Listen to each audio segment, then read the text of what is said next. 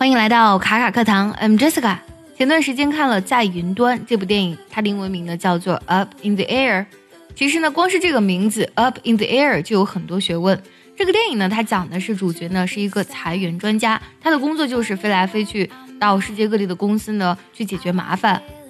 所以呢，他经常坐飞机。Up 指的是在上面的这个方位，而 in the air 则指的是他坐着飞机来往各地。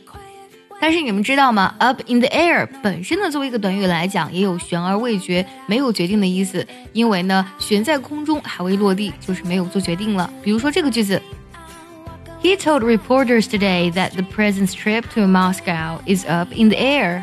今天他告诉记者们，是否前往莫斯科尚未决定。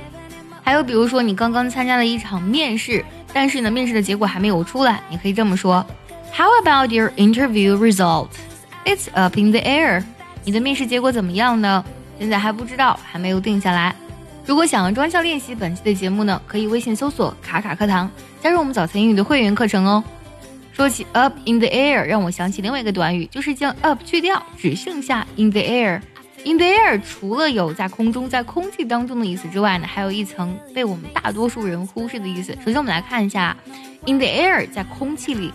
那么，因为空气呢是无处不在的。那么空气里的东西必定也是每个人能看到的、感受到的，所以呢，in the air 就引申出了可感觉到、可被意识到的意思。In the air means something like a mood that everybody can feel.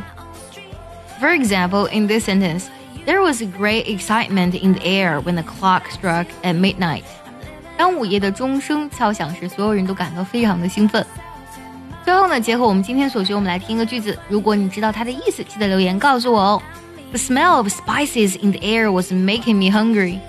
The smell of spices in the air was making me hungry.